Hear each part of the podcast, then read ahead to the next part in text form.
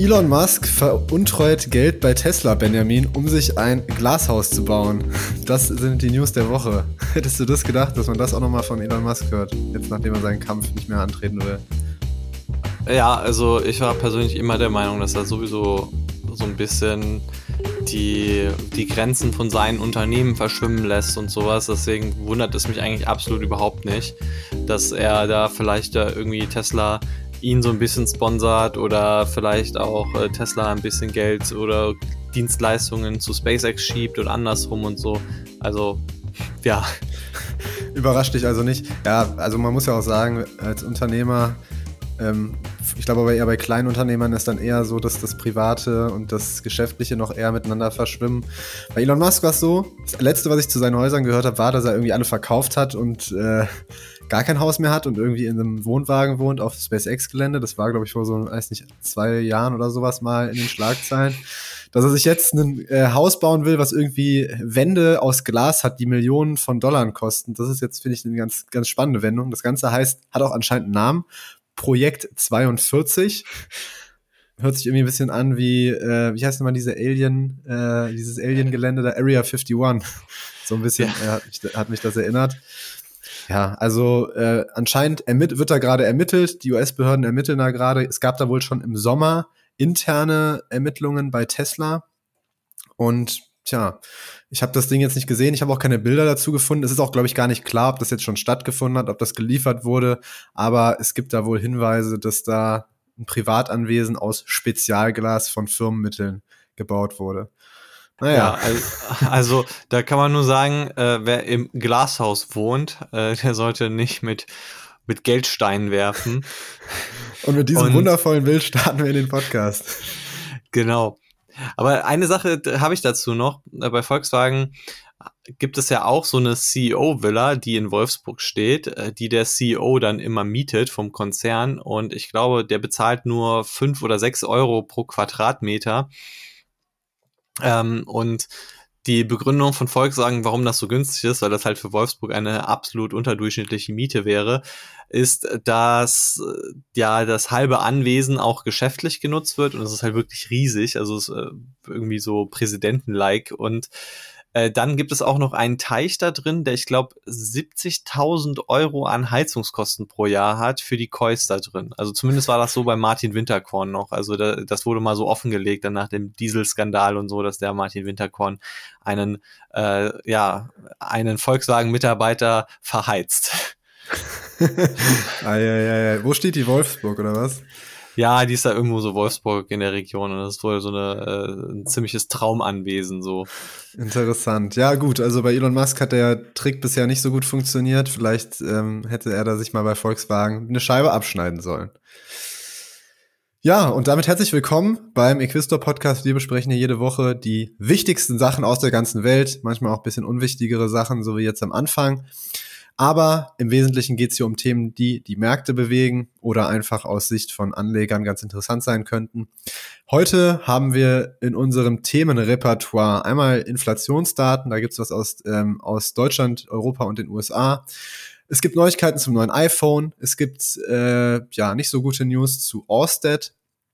Ähm, es gibt News zu 3M und deren, deren Klage wegen den Ohrstöpseln. Wir sprechen über Danaher, die ein neues Unternehmen gekauft haben und über ein paar Quartalszahlen, nämlich über Salesforce und Dollar General.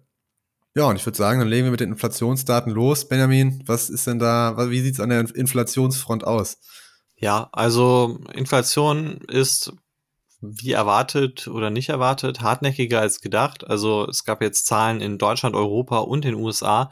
Äh, in Deutschland ist es so, dass die Inflation etwas höher war als erwartet, 6,1 Prozent. Und das ist tatsächlich auch der Wert, den wir so ungefähr Jahresanfang hatten. Also die, die Inflation will nicht weggehen. Ähm, die Kerninflation war bei 5,5 Prozent, also das war tatsächlich in etwa so wie erwartet, aber war halt auch keine Verbesserung oder Verschlechterung zum letzten Monat. Und in Europa immerhin ist es insgesamt 5,3 Prozent. Hält sich also hartnäckiger als gedacht. Äh, wir haben da die letzten Monate auch immer ein bisschen drüber gesprochen. Also ja, wir reden da ja immer drüber, wenn die kommen. Es ist, diese Momentaufnahmen sind immer ein bisschen schwer, schwer zu beurteilen, finde ich. Langfristig haben wir einen negativen Trend, aber gerade stockt so ein bisschen, kann man sagen. Genau, also das Wichtigste ist, glaube ich, in Zeiten von Inflation ist einfach, was man so ein bisschen merkt, ist, dass Zahlen, äh, Unternehmen vielleicht versuchen, schlechte Zahlen so ein bisschen mit Preiserhöhungen zu kompensieren.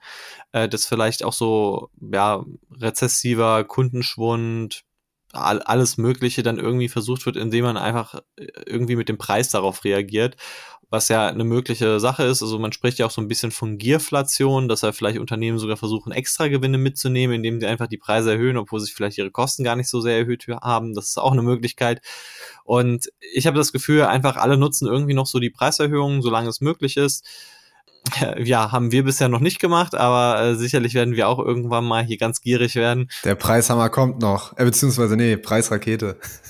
ja, ja, genau, der, der Inflationshammer. Und das muss man einfach sagen, dass das, glaube ich, schon so eine realistische Sache ist. Und dann ist es auch einfach so, dass ja gerade es manche Bereiche gibt, in denen sich Inflation einfach viel langsamer durchschlägt, aber dafür auch hartnäckiger ist. Also gerade im Bereich Wohnen, so Kosten, was irgendwie mit Miete und so zu tun hat, da äh, wechselt das einfach nicht so schnell. Also ich meine, die Preise werden jetzt nach und nach erst bei Neuvermietungen und so angehoben und da hat sich natürlich jetzt auch mit durch das Bauumfeld einfach einiges verändert und das zeigt sich ja auch jetzt gerade erst.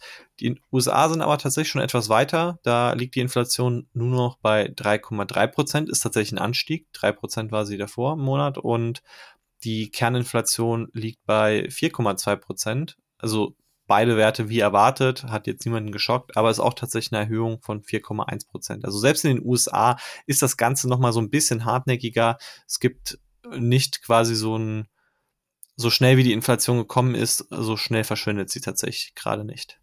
Und damit sind wir eigentlich auch mit den Makrosachen schon durch. Wir machen direkt mal weiter mit einem ganz, einer ganz speziellen News. Und zwar geht es um das neue iPhone. Da kommt ja jedes Jahr ein neues. Und dieses Jahr soll es das iPhone 15 werden. Und Apple hat jetzt einen Veröffentlich ein Veröffentlichungsdatum bekannt gegeben. Und zwar am 12.09. soll das gute Gerät vorgestellt werden. Das ist, wenn du diesen Podcast jetzt hörst, also in ungefähr anderthalb Wochen an einem äh, Dienstag kann man das Ganze im Livestream sich anschauen. Es kommt wahrscheinlich auch eine neue Apple Watch und äh, vielleicht auch eine neue Apple Watch Ultra. Bei dem iPhone, ja, also an sich ähm, muss man da gar nicht so ausführlich drüber reden, aber weil das halt so ein bekanntes Gerät ist, äh, kann man da vielleicht trotzdem schon mal drauf eingehen, was da jetzt so kommen soll. Ich glaube, das äh, Wesentliche, was da kommt, ist ein USB-C ähm, Anschluss statt den Lightning, den müssen sie wohl wieder beerdigen. Ich schätze mal, die werden die Notch kleiner machen, also dieses Ding im Bildschirm, bessere Kamera und dann ab auf den Markt damit. ja, äh, bin ich mal gespannt. Also, was ich eigentlich äh, cool fände, zumindest mal sehr überfällig, wäre eigentlich, dass das normale iPhone dann auch diese Dynamic Island bekommt und dass sie sich was Neues fürs Pro überlegen. Aber ich glaube, das äh, wird dann nicht passieren. Also, das quasi. Was meinst du, wird nicht passieren? Ja, der technologische Fortschritt wird beim bei dem Standard iPhone einfach teilweise ausgesetzt. Also Sachen wie Dynamic Island. Theoretisch müsste ja auch eigentlich das normale iPhone irgendwann ja eine weitere Linse oder so bekommen. Ähm, aber ja, das wird. Nee, ich glaube auch nicht, dass die das machen. Solange die, das Pro, solange das Pro immer noch eine Island hat, wird das andere, also diese Dynamic Island, wird das andere wahrscheinlich diese Notch behalten und erst wenn das Pro gar keine Island mehr hat, dann vielleicht das normale. Aber glaubst du, dass Apple sich jetzt irgendwie weichklopfen lässt und vielleicht sogar ein Klappphone irgendwie vorstellt, weil das ja so, Ach, das, das, das, das wurde ja schon irgendwie so gerüchtemäßig. Ich kann es mir auch überhaupt nicht vorstellen. Ich muss auch sagen, ich finde, also es gibt ja diese Samsung Folds und so und ich bewund bewundere das immer, dass alle halt irgendwie versuchen, so ein bisschen auch, also tatsächlich aus der Android-Ecke kommen in meinen Augen die wahren Kreativitäten, aber trotzdem irgendwie Apple definiert dann, was der Standard der Zukunft ist. Und äh, die sind da etwas, äh, tatsächlich, würde ich sagen, etwas konservativer als äh, der gesamte Markt.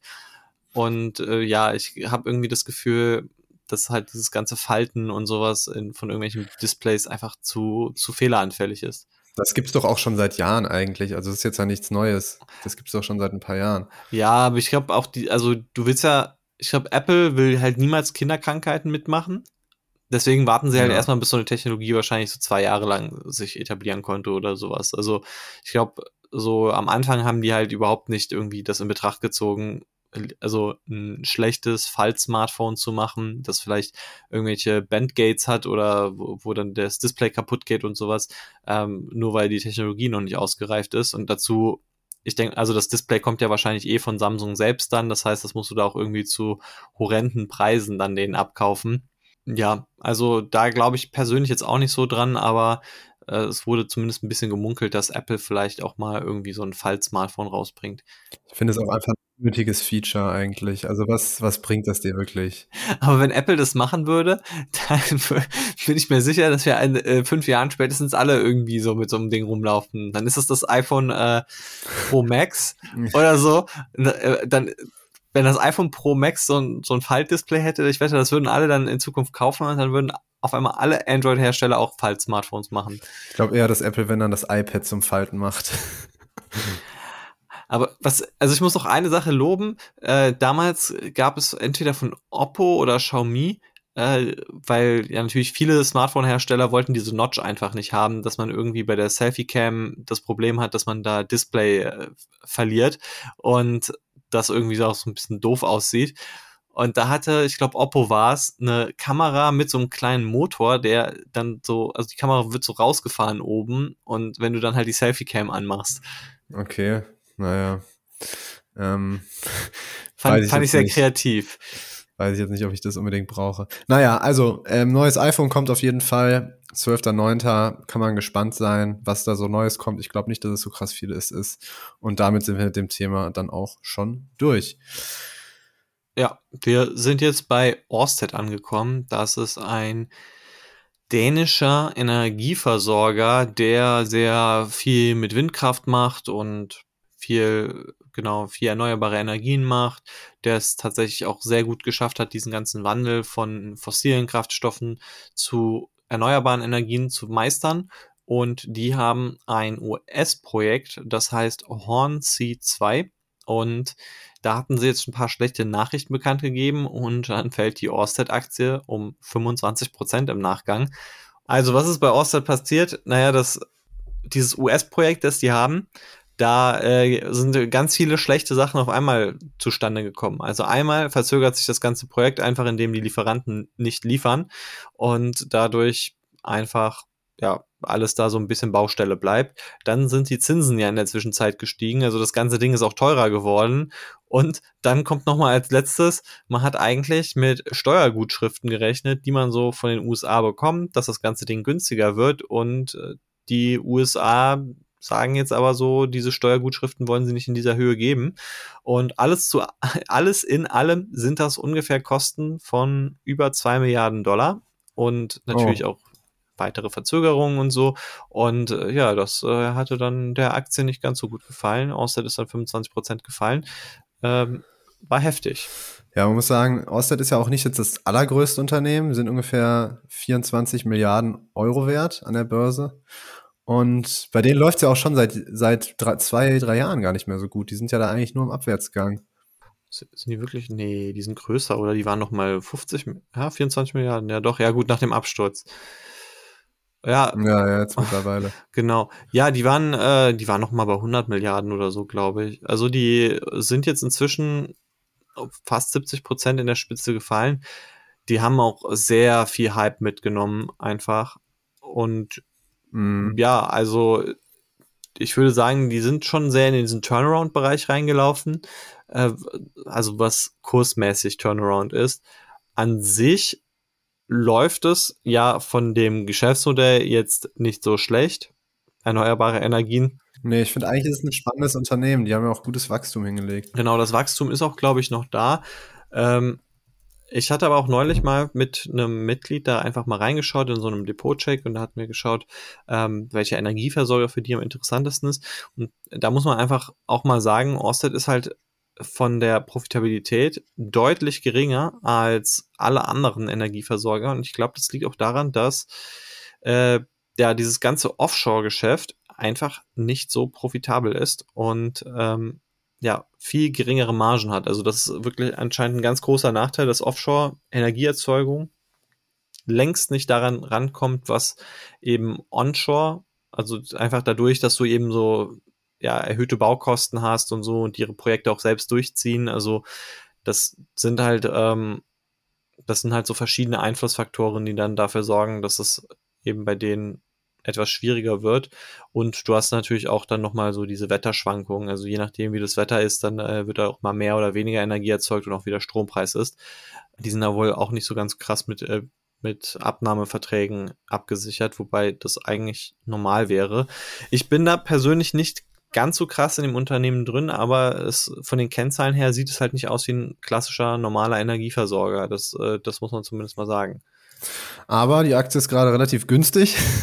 also, äh, ich glaube, KGV liegt gerade so bei 16, 17. Ähm, ja, ich würde, wir gucken mal auf den Umsatz, weil äh, vielleicht ist das jetzt die bessere Kennzahl. Ja, also Kurs-Umsatz-Verhältnis von unter zwei. Historisch hat man vier gezahlt. Und zwei, das hat man so zuletzt 2016, 17 gezahlt. Also, ja. Also schon, schon relativ günstig. Also wenn man einfach an dieses Unternehmen glaubt, wenn man an das Geschäftsmodell glaubt, dann funktioniert das.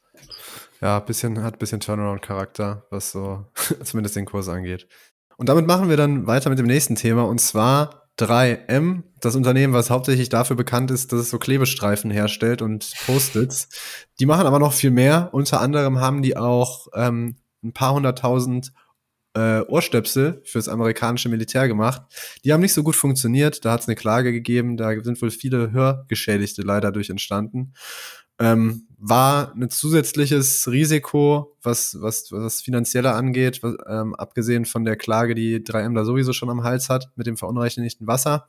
Aber Benjamin, die wurde jetzt beigelegt, beziehungsweise da gab es eine Einigung und 3M muss tatsächlich deutlich weniger zahlen, als man ursprünglich angenommen hat.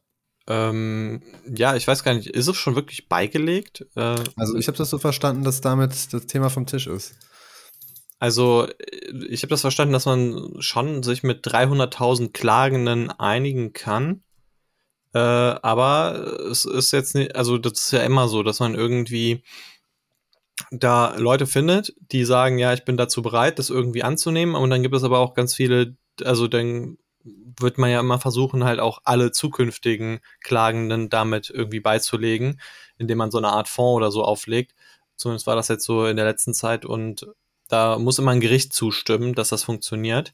Also ich gucke jetzt gerade hier, so ich, wie ich das verstanden habe, ist es noch nicht vom Tisch. Also es ist nur der Vorschlag von 3M, der aber wohl ganz vielen Veteranen gefällt. Also viele Veteranen haben zugestimmt, wären dafür bereit, dann halt irgendwie so eine etwas höhere Geldzahlung anzunehmen, so im Schnitt ja ungefähr 20.000 Dollar pro Person und ähm, dafür dann eben bereit wären, auf ihr ähm, ihre Klage oder halt auf irgendwelche ja, vielleicht höhere Gewinne zu verzichten. Und ich glaube, das ist auch so, dass halt, wenn genügend Leute zustimmen und das Gericht zustimmt, dann hast du auch gar keine Wahl mehr. Also dann ist es halt so ein, so, dann kannst du halt auch nichts mehr machen, dann kannst du nicht nochmal danach kommen oder so. Ähm, Moment, also hier steht, ähm, so, äh, also 3M hat ein Agreement, so, wir gucken uns das jetzt mal an. Also das, der 3M-Vorstand hat auf jeden Fall mal zugestimmt und hat gesagt, sie sind bereit, 5,5 Milliarden zu zahlen. Äh, ja, eben, deswegen glaube ich, war es eher ein Vorschlag von der Gegenseite.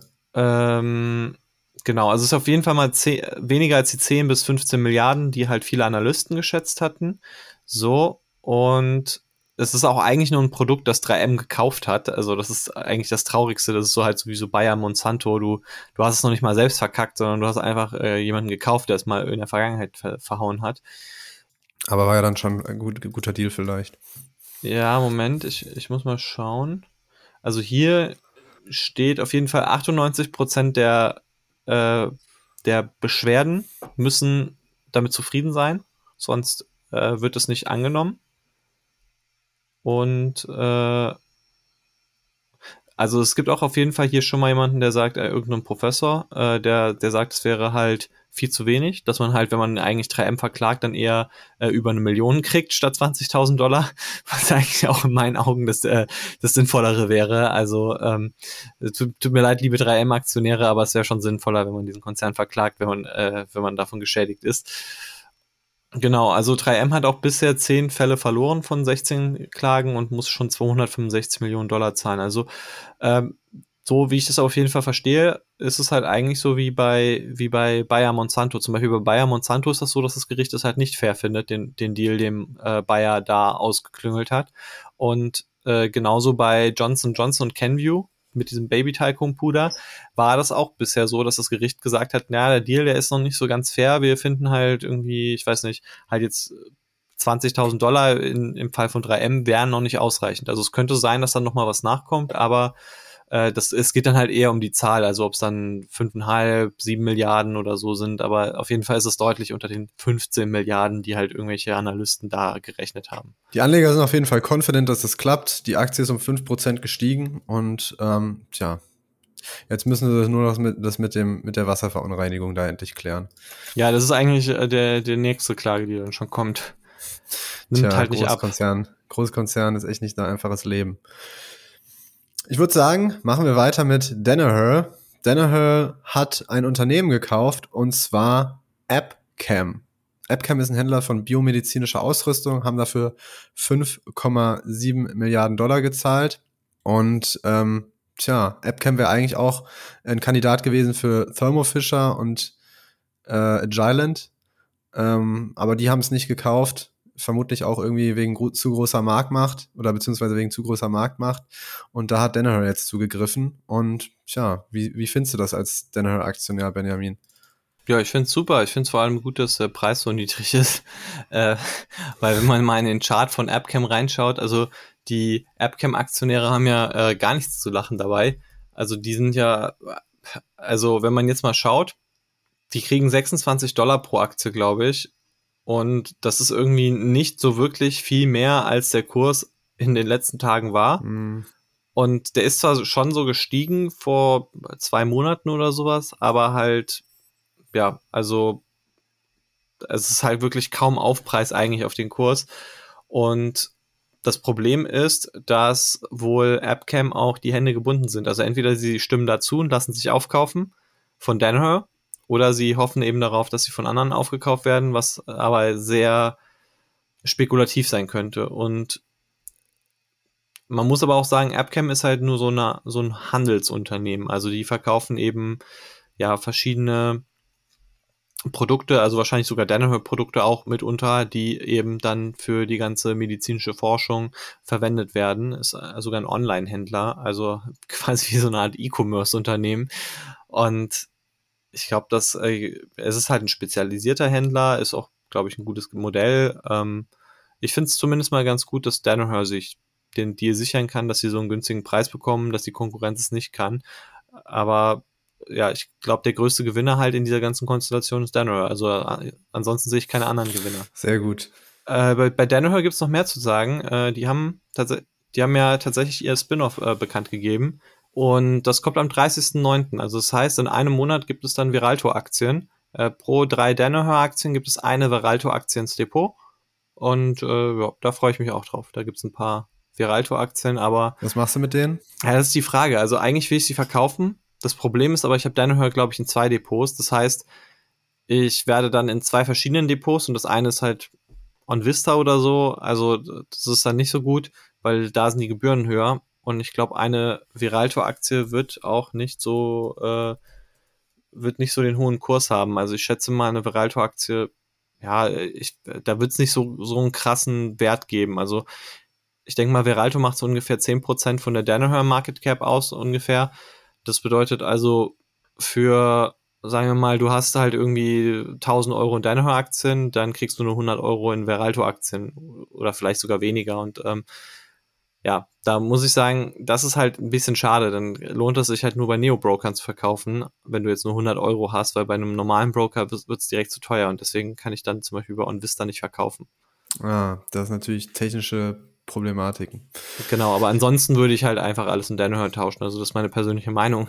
Weg mit den Viechern und alle, alles in Danaher rein. In, in Danaher we trust. Ja, weg mit den Viechern. Weißt du, wer sich das auch gedacht hat? Salesforce. Also, und mit Viechern meine ich jetzt äh, ganz makaber die Mitarbeiter. Und ähm, das, also, äh, ich will damit den Bogen spannen. Das letzte Mal, als wir über Salesforce geredet haben, ging es eigentlich hauptsächlich darum, dass die einen Großteil ihrer Belegschaft entlassen. Ich glaube, es waren 20 Prozent oder so. Und jetzt kamen Quartalszahlen und ich sag mal, die geringeren operativen Kosten, die spürt man schon. ähm, also das Umsatzwachstum lag bei etwa 11,4 Prozent. Muss man sagen, ist deutlich schwächer als in den Jahren zuvor. Ähm, Salesforce hat ja immer so ja, um die 25 Prozent Umsatzwachstum schon gehabt. Das hat es jetzt also mehr oder weniger halbiert. Dafür ist der Gewinn pro Aktie äh, stramm gestiegen um 78 Prozent. Und äh, was eigentlich viel erstaunlicher ist, ähm, Salesforce hat es geschafft, die operative Marge so unglaublich stark anzuheben. Also die liegt aktuell jetzt bei 17 Prozent etwa. Und wenn man sich mal anschaut, wo die noch von ein paar Jahren lag, das waren eher so, ja, ich sag mal, um die so mittleren einstelligen Bereich. Also da konnte man auf jeden Fall durch die Sparmaßnahmen ordentlich an der, an der Profitabilitätsschraube drehen. Ähm, ja, wurden einige Kosten gesenkt. Die Frage, die jetzt sich irgendwie stellt, Benjamin, ist, ist das jetzt so eine nachhaltige, sinnvolle Aktion, dass sie jetzt da praktisch das Wachstum gekattet haben für die Marge? Wie siehst du das? Ähm, ja, gute Frage. Also, mh, hm, ich meine, die haben ja wirklich ihr Marketing um 10% runtergefahren, also ihr, ihren Vertrieb, ihr Marketing. So, das heißt, was haben sie gemacht? Halt äh, wahrscheinlich weniger Mitarbeiter, ähm, an sich vielleicht auch weniger in irgendwelche Ads und so weiter investiert.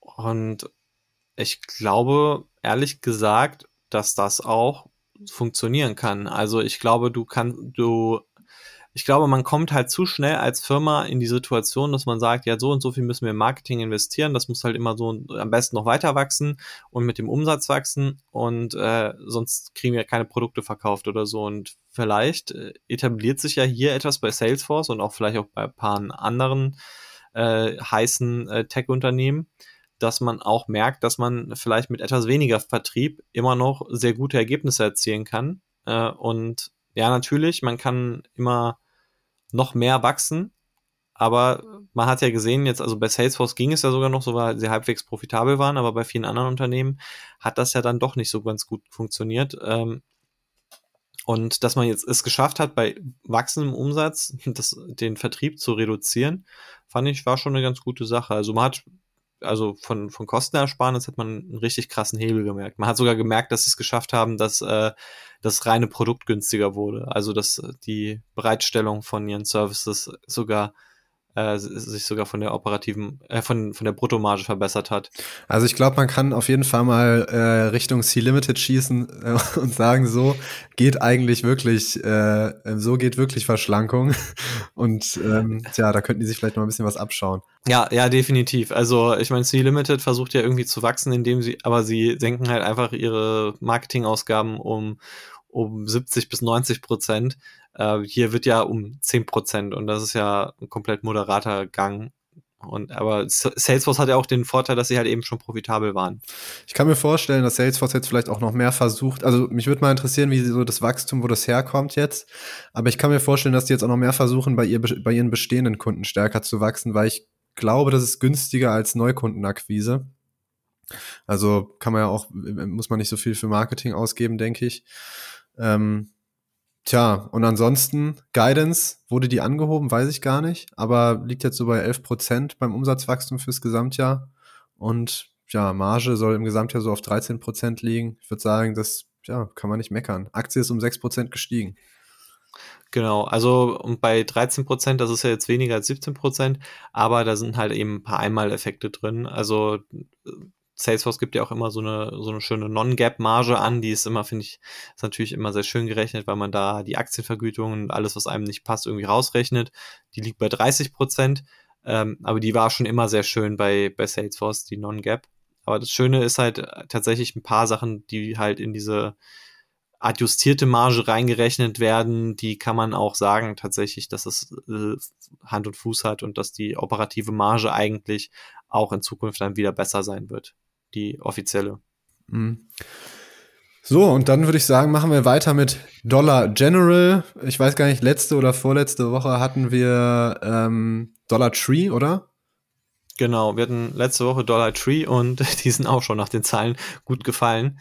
Und äh, Dollar General, Moment, ich habe es ja jetzt nicht notiert, ich glaube, die sind irgendwie so 13, 14 Prozent gefallen. Ja, 12 Prozent sind sie gefallen, äh, abschließend. Also es hat sich so ein bisschen nochmal erholt über den Tag. Und ja, ich würde mal sagen, ich erzähle mal, was passiert ist. Was ist der Case? Hört sich an wie ein Thriller. Also äh, erstmal, was hatte Dollar General eigentlich für Erwartungen geschürt und was ist passiert? Also erstmal wollten die um 5,1 Prozent beim Umsatz wachsen. Also das waren schon eher niedrige Erwartungen, die man halt schon im Quartal davor, glaube ich, etwas gesenkt hatte. Äh, der Gewinn sollte um 17 Prozent pro Aktie fallen. Und die Realität war dann, der Umsatz ist nur um 3,9 Prozent gewachsen und der Gewinn ist um 28,5 Prozent gefallen. Also sprich, einfach äh, beide Erwartungen komplett verfehlt. Äh, und ja, ich meine, es ist halt ein Handelsgewerbe, da tut halt schon so ein Prozent oder auch beim Gewinn 10 Prozent natürlich äh, unglaublich weh. Da haben wir die nächste Sache, dass äh, der Umsatz auf der vergleichbaren Fläche, also die Same-Store-Sales, äh, die sind um 0,1 Prozent gefallen. Also sprich, aktuell die Filialen machen weniger Umsatz als vor einem Jahr noch.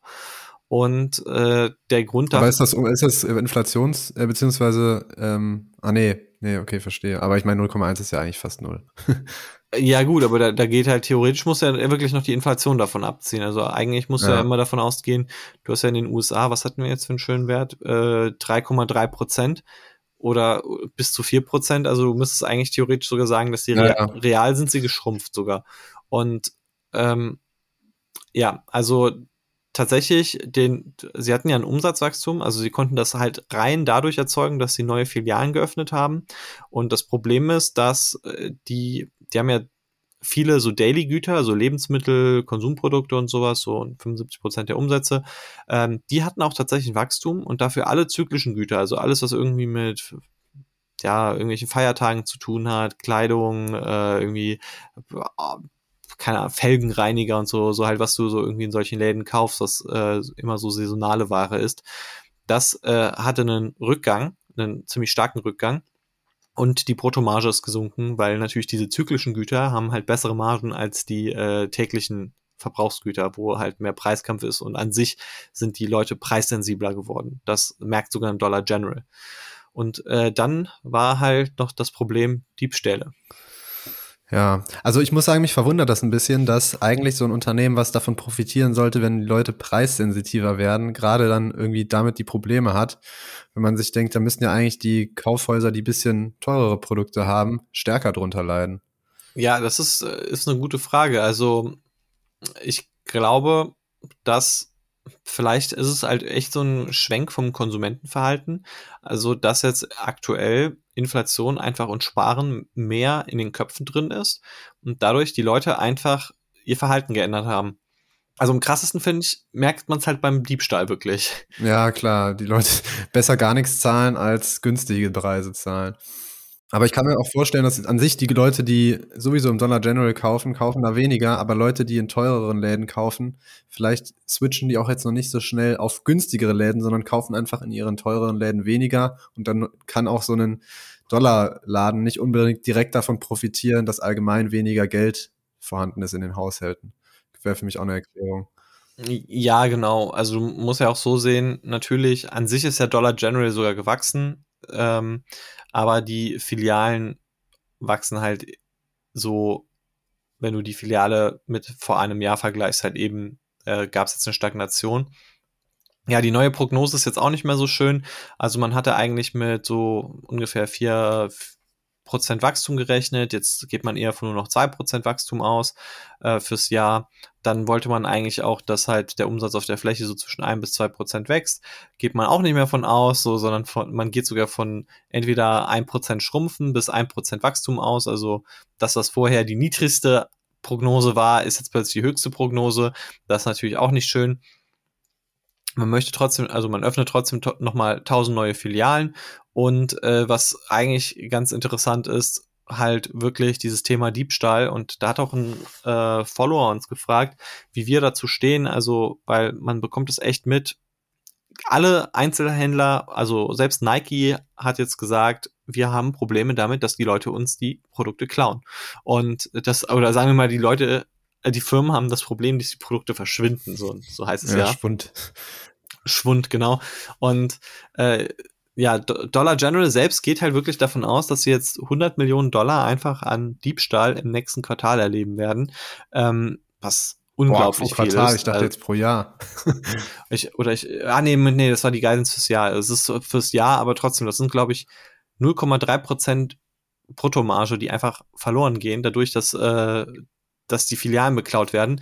Vielleicht ist da das Problem, dass die Filialen zu, zu understaffed sind. So weißt du, dass es halt einfach zu wenig Mitarbeiter gibt, die da halt irgendwie durch die Gänge schlendern. Aber ich glaube, und das du halt darfst ja auch nicht könnten. aufhalten. So Diebe, die sagen ja, dann lass die laufen. Die sollen ja die Mitarbeiter nicht gefährden. Ja, es kommt ja drauf an. Also ich meine, in Kalifornien ist das ja äh, sowieso so, dass ja alles unter irgendwie 900 Dollar ähm, nicht mehr als äh, Raub gilt oder so, sondern halt dann einfach nicht mehr verfolgt wird, so als so Kavaliersdelikt Da habe ich so ein lustiges Meme gesehen, wo einer an seinem Kiosk alles auf 900 über irgendwie 950 Dollar gemacht hat und an der Kasse konnte man dann mit Gutschein das auf den normalen Preis runterbringen. Ja, ja, das, also ich glaube tatsächlich, Kalifornien ist so ein Failed State geworden, aber das ist für Dollar General wahrscheinlich gar nicht so relevant. Aber also ich finde nur, dass dieses Problem von Diebstählen, also entweder ist es halt jetzt so ein Mythos, den CEOs versuchen zu schaffen, damit sie, damit sie eine Ausrede haben für ihre schlechten Idee. Zahlen. Das, das könnte natürlich sein, dass halt so, weißt du, das fing ja alles irgendwie an mit so Walmart, Best Buy und so, dass die halt da angefangen haben, davon zu erzählen. Jetzt versuchen einfach mehr CEOs das zu machen, um irgendwie ihre schlechten Margen zu erklären.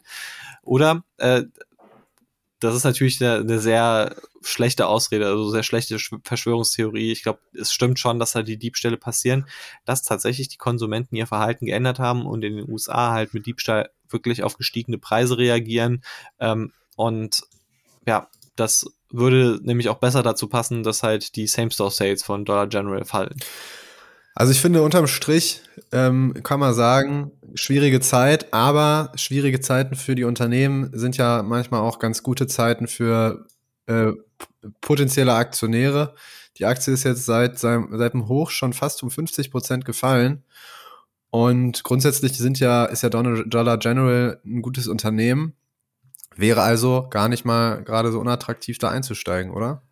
Äh, ja, also erste Meinung finde ich persönlich, es ist halt wie so eine Art, also es trifft ja alle. Es ist ja jetzt nicht so, dass Dollar General der Einzige ist, der das Problem hat, sondern das, das finde ich immer ganz schwierig, bis, wenn du das einzige Unternehmen bist, das das Problem hat. Aber wenn alle über Diebstahl sich beschweren, alle irgendwie Probleme haben mit hohen Lagerbeständen und so, dann bist du halt nicht besser als die anderen, aber das heißt ja irgendwie, vielleicht lohnt es sich in die ganze Branche einzusteigen oder sich die besten Unternehmen aus der Branche rauszupicken. Äh, das finde ich ist dann eine gute Strategie und ja, wir haben uns halt dafür entschieden jetzt, äh, dass wir dann mal ein Update zu Dollar General machen werden, um zu gucken, ob das jetzt die Kaufchance ist oder man vielleicht lieber doch die Finger davon lässt. Ja, da bin ich mal gespannt. Ähm, und wo wir schon bei guten Unternehmen sind, machen wir doch weiter. Ich habe es am Anfang ganz vergessen anzukündigen mit Heineken, denn wir stellen oder ich stelle heute äh, Heineken vor. Ähm, Tja, erscheint, ist bei uns in der Analyse erschienen, lieber Zuhörer, wenn du die Folge hörst, kannst du, wenn du es auch gar nicht erwarten kannst, wie das wahrscheinlich der Fall sein wird, in die Beschreibung klicken und da ist dann der Link zur Analyse. Heineken ist ein Unternehmen, was man vielleicht äh, eigentlich nicht unbedingt so groß erklären muss, ist, ähm, hat was mit Bier zu tun. Heineken ist tatsächlich der zweitgrößte Bierhersteller der Welt nach produziertem Volumen. Ist aber tatsächlich nicht nur die Marke Heineken, also Heineken an sich kennt man ja als Biermarke, das gehört natürlich auch zum Unternehmen, aber zu Heineken gehören noch über 300 andere Marken, also es ist wirklich ein international extrem breit aufgestellter Bierhersteller mit über 160 Brauereien, 300 Marken in über 190 Ländern präsent und tja, ähm, es ist tatsächlich allein schon wegen dieser Marktstellung auf jeden Fall einen genaueren Blick wert. Ja, also ich finde eine Sache an Bier interessant und äh, da, da, kannst du jetzt mal ein bisschen erzählen, Philipp. Wir haben ja in Deutschland das deutsche Reinheitsgebot und im Endeffekt besteht das ja irgendwie, äh, was, äh, Bier besteht aus Wasser, Hopfen und Malz. Oder Hefe ist da doch da drin, oder? Äh, ja, nur Hefe ist in, ist das in allen Bieren drin? ich bin kein Bierbrauch. Es, es gibt nur drei Zutaten und Aber gut, dass du das Thema Ja, so angesprochen aber die- hast. Wasser, Malz, Hopfen und Hefe. Also vier, Vier- Zutaten, vier okay, man Sachen. braucht noch Hefe. Ähm, ja, okay. Dann, äh, Ja. also bei mir wäre das einfach nur so ein paar, ein paar Sorten Getreide dann halt in, in das Wasser und es schmeckt nicht. Aber ähm, genau, also du hast ja eigentlich nur diese vier Zutaten. Das bedeutet ja logischerweise eigentlich, da ja jedes Bier aus diesen vier Zutaten besteht. Und ja, natürlich im Ausland achten jetzt nicht so aufs Reinheitsgebot, die haben halt da vielleicht noch irgendwie ein bisschen Zucker reingemacht oder keine Ahnung, aber die, das sind ja die vier Base Ingredients. Und das bedeutet, wenn du eine Biermarke hast, dann kannst du die vielleicht noch nicht so günstig herstellen, aber wenn du zehn Biermarken hast, dann kannst du die plötzlich sehr günstig herstellen. Und je mehr Bier du herstellst, umso günstiger wird es eigentlich, weil du müsstest ja enorme Skalen und Einkaufseffekte haben. Also du bist dann zwar von Rohstoffen abhängig, aber an sich klingt das auch für mich halt nach sehr günstigen Rohstoffen. Ja, da hast du recht. Das ist auch der große Vorteil von diesen großen Herstellern. Ähm, paar Worte dazu. Heineken hat als, also die größten Hersteller haben auf jeden Fall den besten Skaleneffekt. Das sieht man zum Beispiel auch an Anhäuser Busch, InBev. Die sind ja der größte im Markt. Und die haben so krasse Skaleneffekte, dass die, also die sind doppelt so groß vom Volumen her wie Heineken und haben auch einfach die doppelt so hohe operative Marge. Das liegt aber jetzt, glaube ich, nicht unbedingt nur noch an den Skaleneffekten, sondern das liegt, glaube ich, dran, dass Heineken an sich ein bisschen so ein Kostenproblem hat. Ähm, warum das der Fall ist, da kann ich auch noch mal drauf eingehen. Heineken ist ja, ähm, Heineken an sich ist ja eine Premium-Marke und Heineken hat immer sehr darauf geachtet, dass sie auch so wahrgenommen werden. Das hat aber auch dazu geführt, dass sie durch die hohen Qualitätsstandards relativ hohe Kosten hatten. Das ist ihnen jetzt auch während der Pandemie aufgefallen. Da haben sie ja, ich glaube, 14 bis 15 Prozent Umsatzrückgang gehabt, aber gleichzeitig über 40 Prozent operativen Gewinneinbruch. Und dann hat sich das Management gedacht, beziehungsweise wohl ein paar Aktionäre fanden das nicht so toll und haben dann, das Management musste dann sich was überlegen. Dann kam eine neue Strategie raus, die vor allem beinhaltet, einen ganzen Haufen Kosten einzusparen. Und die wird jetzt gerade umgesetzt. Deswegen ist Heineken aktuell auch eigentlich in einer ganz spannenden Phase. Die Aktie ist ja auch in den letzten drei, vier Jahren eigentlich eher seitwärts gelaufen, jetzt seit kurzem auch ähm, eher ein bisschen abwärts.